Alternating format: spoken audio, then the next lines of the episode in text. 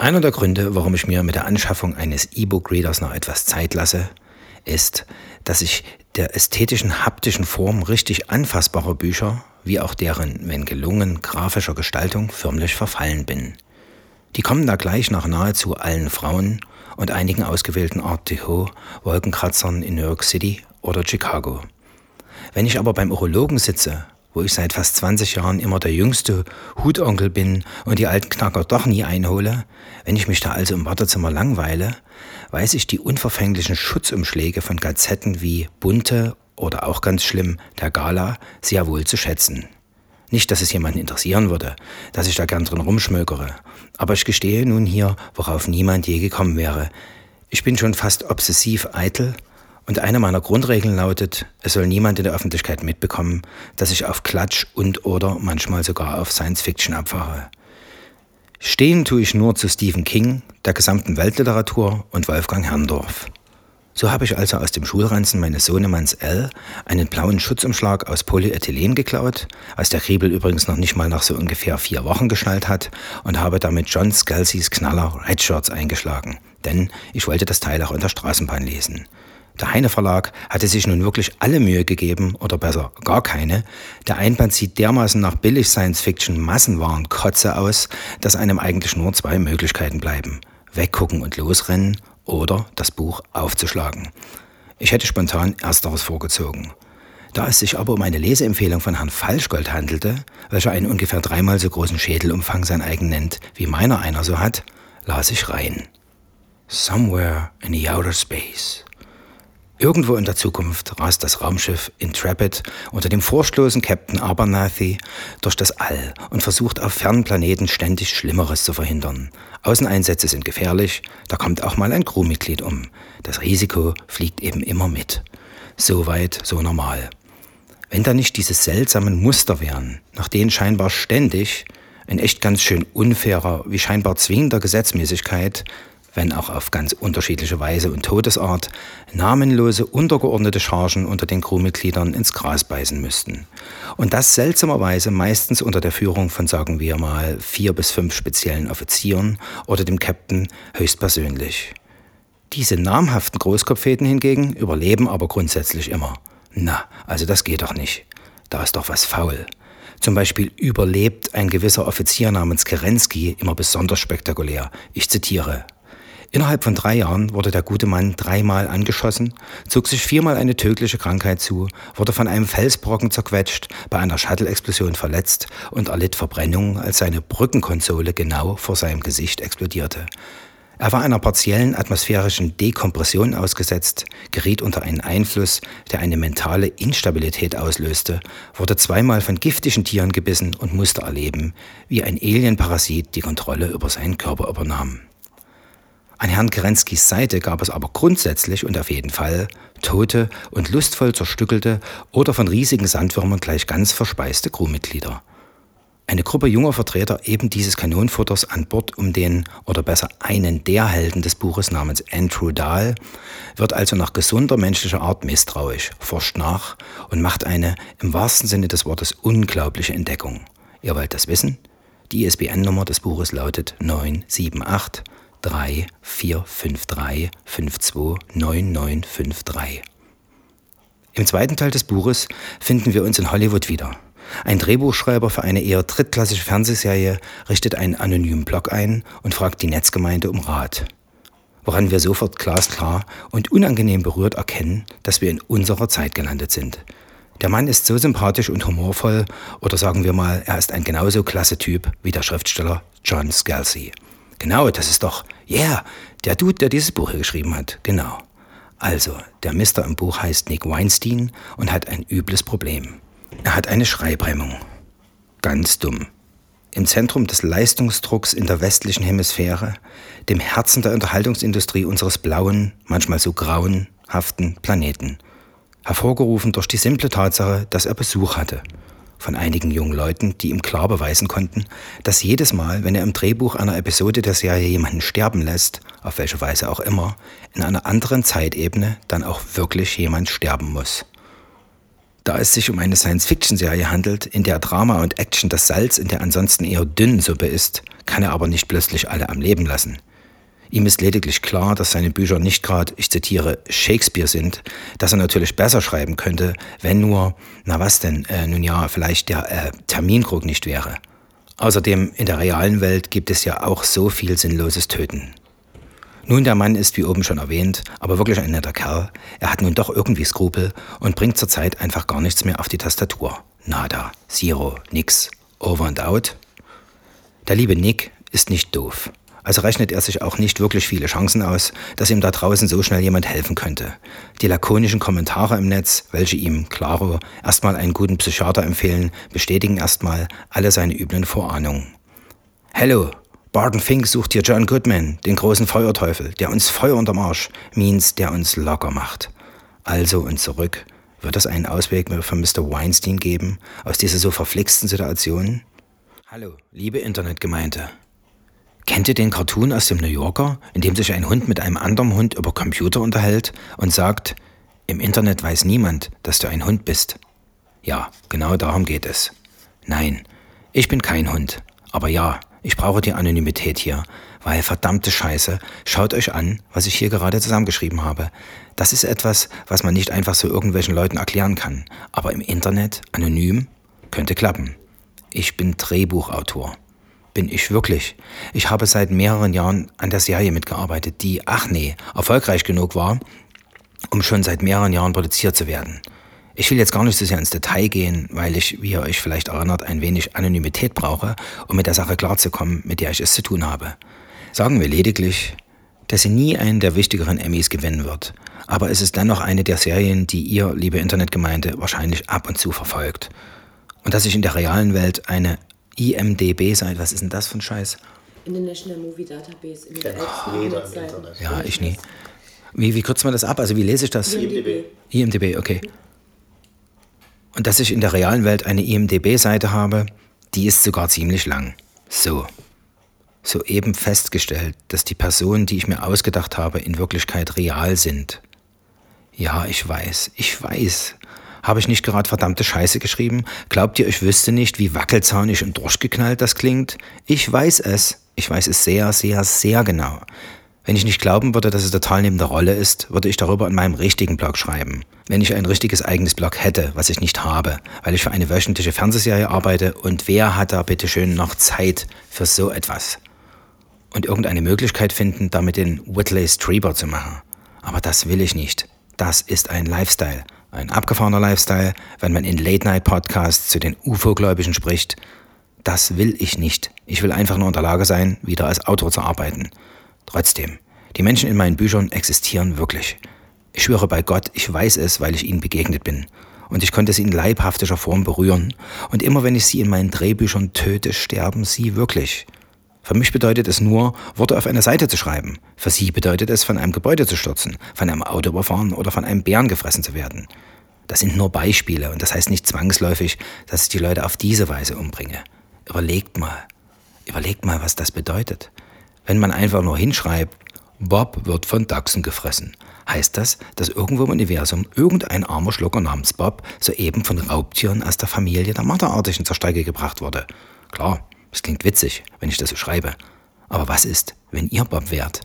Das wäre scheiße. Und ihr hättet es mir zu verdanken, dass ihr tot seid. Was der Grund für den nächsten Teil ist. Jetzt habe ich eine Schreibblockade. Wisst ihr, vorher wusste ich gar nicht, was eine Schreibblockade sein soll. Man ist Autor und kann plötzlich nicht mehr schreiben, weil die Freundin mit einem Schluss gemacht hat. Völliger Blödsinn. Also die beste Zeit überhaupt, um etwas zu schreiben. Schließlich verbringt man seine Nächte mit, nicht mit irgendwelchen anderen Sachen. Hm. Fällt es dir schwer, dich in die nächste Szene einzufinden? Lass irgendetwas explodieren. Hast du ein existenzielles Problem mit deiner Rolle im Universum? Finde dich damit ab. Ja, du bist ein bedeutungsloser Wurm im großen Rahmen der Geschichte. Aber du bist ein bedeutungsloser Wurm, der sein Geld damit verdient, sich irgendwelchen Schwachsinn auszudenken. Was bedeutet, dass du keine schweren Kisten schleppen oder Leute fragen musst, ob sie dazu Pommes frites wollen. Werd erwachsen und geh wieder an die Arbeit. An einem guten Tag schaffe ich es, den ersten Entwurf einer Episode in sechs Stunden rauszuhauen. Ist es ein gutes Drehbuch? Es ist nicht Shakespeare. Aber auch Shakespeare hat Sachen wie Titus Andronicus geschrieben. Sechs Stunden, ein Skript, ein guter Tag. Und ich muss euch sagen, dass ich als Autor immer wieder gute Tage habe. Aber jetzt habe ich eine Schreibblockade und kann kein Drehbuch mehr schreiben, weil ich Leute töte, wenn ich schreibe, verdammt. Das ist ein ziemlich guter Vorwand für eine Schreibblockade, wenn ihr mich fragt. Von der Freundin verlassen? Du wirst es verkraften. Du schickst Leute mit deiner Tastatur in den Tod? Das kann einen sehr nachdenklich machen. Es hat mich sehr nachdenklich gemacht. So, das interessiert euch oder es fällt euch gar etwas dazu ein? Hier die Heine-Website zum Bestellen des Buches www.heinemagischebestseller.de im dritten Teil des Buches macht ein junger Mann namens Matthew, kurz Matt, eine eigenartige Erfahrung. Er weiß von seiner Familie wie von seinen Freunden ganz genau, dass er einen schweren Verkehrsunfall hatte. Nahezu tödlich. Er kann unterbewusst aus den Traumebenen seines Hirns auch die dazu passenden Nahtoderfahrungen beisteuern. Alles prima. Man muss doch wissen, wie es um einen steht, beziehungsweise wo man liegt. Genau. Er müsste also irgendwo an einer Herz-Kreislauf-Maschine hängend im Bettchen liegen, Schön kühl und angenehm dunkel wäre es in diesem Nebenraum der Intensivstation. Draußen zwitscherten die Vögelchen. Keiner würde ahnen, dass Matthew, kurz Matt, sie sogar hören kann. Und er würde als lebende Materialsammlung auf den letzten großen Moment seines Lebens warten. Die finale Massenorganspende für den zum Beispiel dadurch vielleicht doch noch zu rettenden amerikanischen Hollywood-Schauspieler Paul Walker. Aber wie wir leider alle wissen, Walker ist mausetot und Matt sieht sich nach einem MRT dem wirren Blick eines Röntgenassistenten gegenüber, der so sehr nicht fassen kann, was er auf der soeben gemachten Aufnahme so alles nicht mehr sieht, dass der Typ schlicht und einfach nur den Rand hält. Matt ahnt aber auch so verstörend Gutes. Ihm geht es prima. Er hat keine Narben. Nichts an ihm, nirgendwo, was auf die Spuren auch nur eines harmlosen Stolperns schließen ließe. Nur freuen kann er sich nicht, weil es fühlt sich alles nicht wie er an, obwohl er doch er ist. Und er kann es sich nicht erklären. Das ist für ihn fast so wie für die furchtlosen, sich aber nun vor außen einsetzten, sehr fürchtenden Crewmitglieder der Intrepid im ersten Teil des Buches. Wenn man schon sterben soll, muss das Ganze doch irgendwie einen Sinn ergeben. Wenn man aber plötzlich wie neu geboren ist, soll auch das einem selbst irgendwie real erscheinen. Meint, ein Mann will wissen, warum und weshalb, natürlich nach Abzug der Schicksalskomponente, etwas, sei es was auch immer, mit ihm passiert. Keiner will seinen Sterbetag wissen. Aber auf allzu plötzliches Neugeborensein kann sich auch niemand vorbereiten. Und dann findet Matt auch noch eine DVD, auf der ihm jemand, na klar, der genauso aussieht wie er selbst, unter anderem erklärt, dass er doch was aus seinem Leben machen solle. Dass er die zweite Chance nutzen soll, weil so viele gäbe es nun auch nicht in einem Menschenleben. Was der Verfasser dieser Zeilen bestätigen kann, er hatte nämlich noch nie eine. Schluchz und weiter, die kommt doch noch Heschi. Oder, und wieder zu Redshirts, hätte es unserem Matthew, kurz Matt, vielleicht gereicht, wenn man über sein bisheriges Leben folgendes Resümee zöge. Zitat. Du wurdest geboren, hast ein bisschen rumgegammelt, wurdest von einem Auto überfahren und bist gestorben. Pups.